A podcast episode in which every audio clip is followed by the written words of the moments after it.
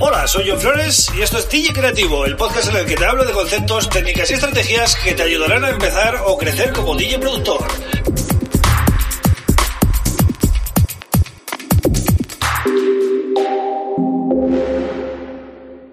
Bueno, pues bienvenido, bienvenida a este segundo episodio de DJ Creativo. Mi nombre es John Flores. Espero que vaya bien la semana. Estamos en, en este segundo episodio, como digo, y voy a hablar de uno de los componentes fundamentales en el estudio para todo DJ productor, que es el ordenador.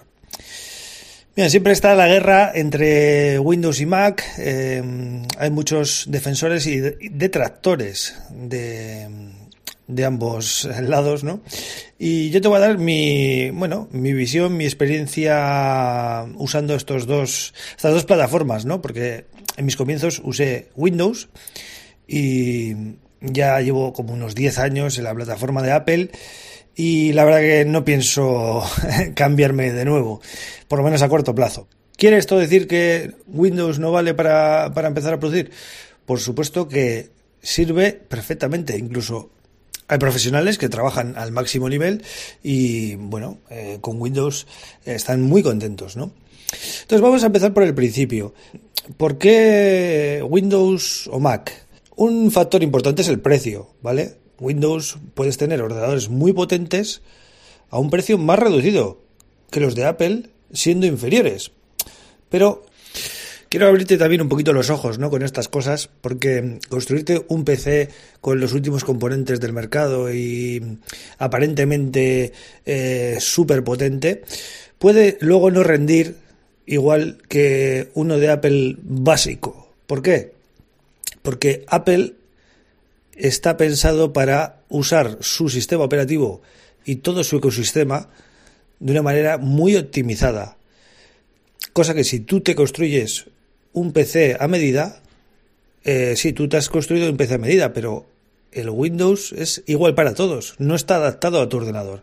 Por eso, al final, los, eh, ordenadores de Apple, sin ser eh, los mejores o los más altos en especificaciones, funcionan perfectamente. Y lo que necesita un DJ productor es un ordenador que funcione perfectamente, que no, que no te deje tirado, que, que, que, aguante eh, los procesos eh, potentes ¿no? a la hora de exportar y, y, y, aplicar bueno, eh, procesa, procesamiento al audio, ¿no? Ahí está la clave un poco, ¿no? Eh, no os dejéis llevar por solo por los últimos componentes o por em, la potencia eh, en sí, ¿no? Es como la frase esa que dice que la potencia sin control no sirve de nada, pues esto es un poco así, ¿no? Un, un, un PC Windows que no tenga ese equilibrio entre hardware y software, que es, digamos, el sistema operativo, no sirve, ¿vale? Tiene que estar equilibrado. Entonces, eh, después de esta, de, este, de esta aclaración, ¿no? Sí que voy a entrar ahora en detalle de lo que necesitamos mirar, ya usemos Windows o em, el sistema operativo de Apple, ¿no? Lo primero de todo es em, el procesador. El procesador, menos de un i5, em, es insuficiente hoy en día, ¿vale? Tampoco es que necesitemos el último procesador con 70 núcleos y todas estas cosas. Pero sí que es verdad que eh, ahí sí que os recomiendo que os, baséis en lo que pone Apple. Si Apple pone un i5 con cuatro núcleos o con seis núcleos o tal, ese es, digamos, lo que necesitáis para el año en el que estáis. Es decir, si estamos en 2020, ir a, ir a la página de Apple y mm, veis cuál es el ordenador básico y a partir de ahí elegir un PC en función a eso, ¿vale? O sea, no, no necesitáis el el máximo procesador, pero sí que necesitáis un procesador adaptado a los tiempos, ¿no? Pero ahora vamos con lo importante. El disco duro. El disco duro es súper importante. Si tenéis un portátil de segunda mano y todavía tenéis discos sólidos, os recomiendo que, si podéis, claro, cambiarlo por un SSD. Vais a notar una diferencia de rendimiento brutal, ¿vale? Esto es uno de los aspectos más importantes a la hora de trabajar con audio y bueno, no solo con audio, con cualquier, material, con cualquier material multimedia, como puede ser el vídeo también, os va a funcionar mm, de lujo si tenéis un SSD. Es súper importante hoy en día. Incluso eh, si tenéis discos externos, también que sean SSD, ¿vale? Esto es una de las claves eh, para trabajar ¿no? en el día a día.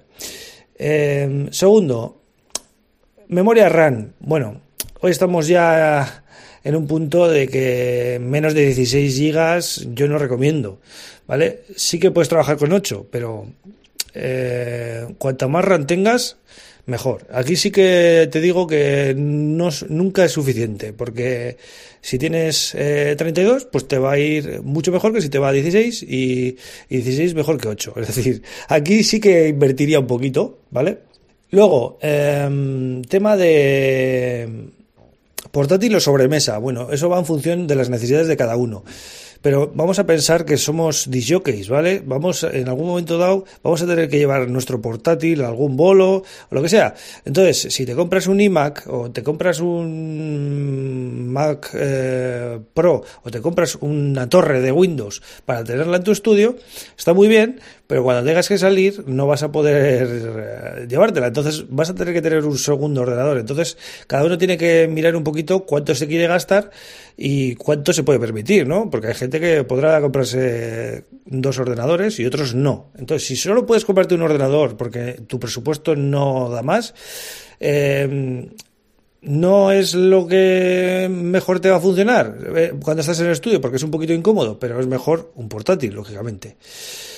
¿Qué puedes hacer para optimizar un poquito el trabajo en el estudio con un portátil? Pues bueno, pues comprarte una pantalla aparte para, para duplicar el, escritorio y poder por lo menos trabajar con un poquito de, de comodidad, ¿no?